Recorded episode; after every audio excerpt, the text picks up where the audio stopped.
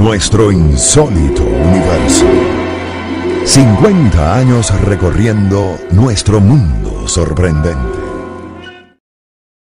En 1889, cientos de miles de personas visitaron París en ocasión de la gran exposición mundial francesa. Entre ellas y procedentes de la India, la señora Gladys Hornby y su hija Mildred, quienes se alojaron en la habitación 342 de un lujoso hotel. Lamentablemente, y horas después, la dama inglesa sufrió un colapso. Examinada por el médico del establecimiento, éste informó a la joven Mildred que su madre estaba bastante grave y requería un tipo de medicina muy especial.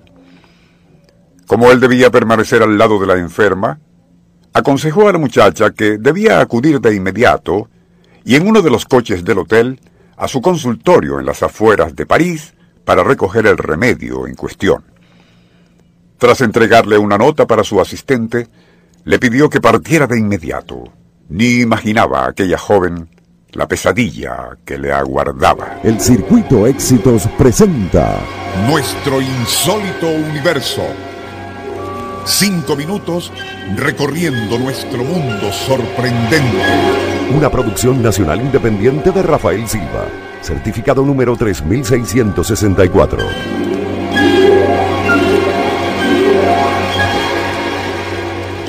El trayecto fue largo, y más aún la interminable espera para obtener el medicamento a fin de regresar enseguida al hotel. Pero, y una vez allí, Mildred Holmesby se encontró con algo inaudito. Todos negaban haber visto jamás a su madre. Es más, insistían en que ella había llegado sola al hotel.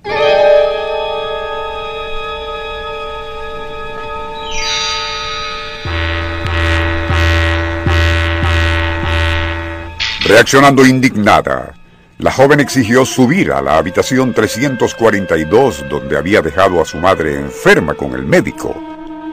Pero ese cuarto, incluyendo el mobiliario, lucía distinto y allí se hospedaba una familia de apellido Leroux.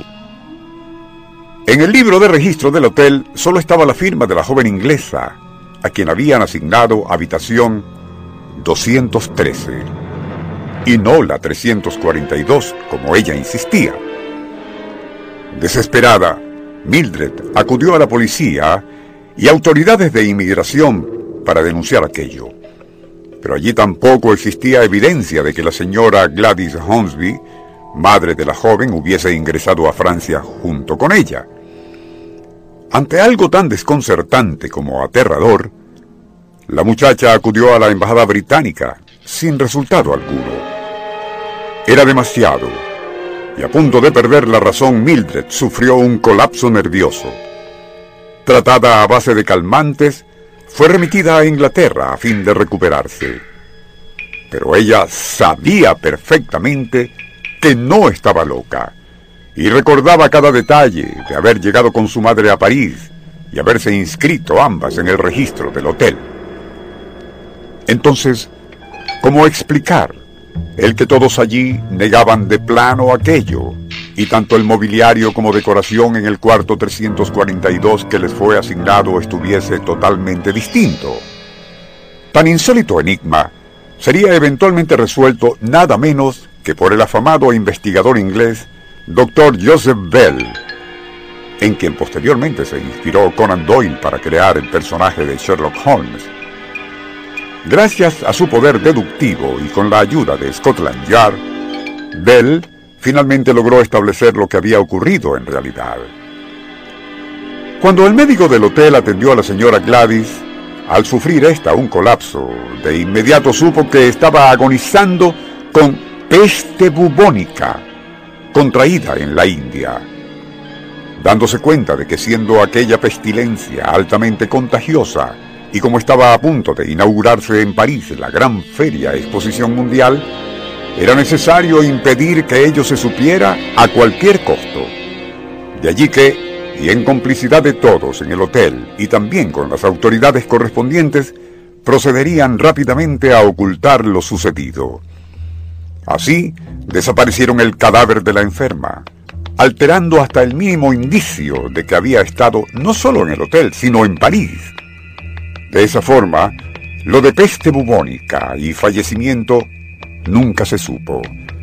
Evitaron así que cundiera el pánico entre turistas y visitantes extranjeros, quienes sin duda habrían abandonado el país temerosos de ser contagiados con tan letal pestilencia.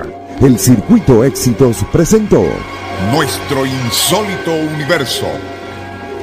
Cinco minutos recorriendo nuestro mundo sorprendente.